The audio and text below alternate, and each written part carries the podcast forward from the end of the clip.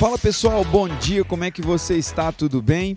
Estamos aí em mais uma dose diária, é muito bom ter você aqui. Talvez você está indo para o seu trabalho, no seu carro, ou está em casa, pode até estar dentro de um transporte público, mas não importa onde você esteja, você vai ser alcançado por essa palavra. E hoje eu quero deixar para você 1 Timóteo capítulo 6, verso 12 e o apóstolo Paulo ele diz assim para Timóteo: Combata o bom combate da fé, tome posse da vida eterna, para a qual você foi chamado e fez a boa confissão na presença de muitas testemunhas.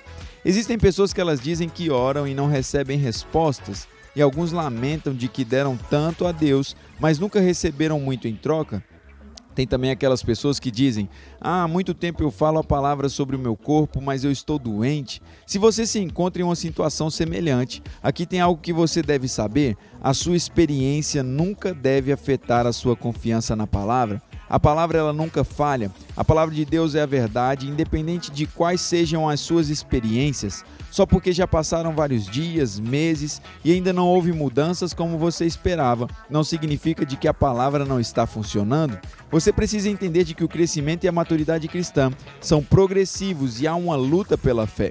Há também a questão do conhecimento limitado, talvez, da palavra e você não saiba o suficiente sobre um assunto ao qual está tendo que lidar. Portanto, o que você precisa fazer é continuar a se alimentar da palavra e exercitar a sua fé. É um treinamento. Se, por exemplo, em um determinado momento da sua vida você demorou um pouco para usar a sua fé e cumprir uma determinada meta, não desanime. Em vez disso, aumente a sua fé ao nível em que ela possa produzir sempre o resultado que você deseja.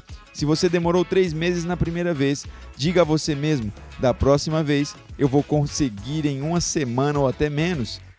E então você começa a estudar e a meditar na palavra com seu novo objetivo e um novo foco.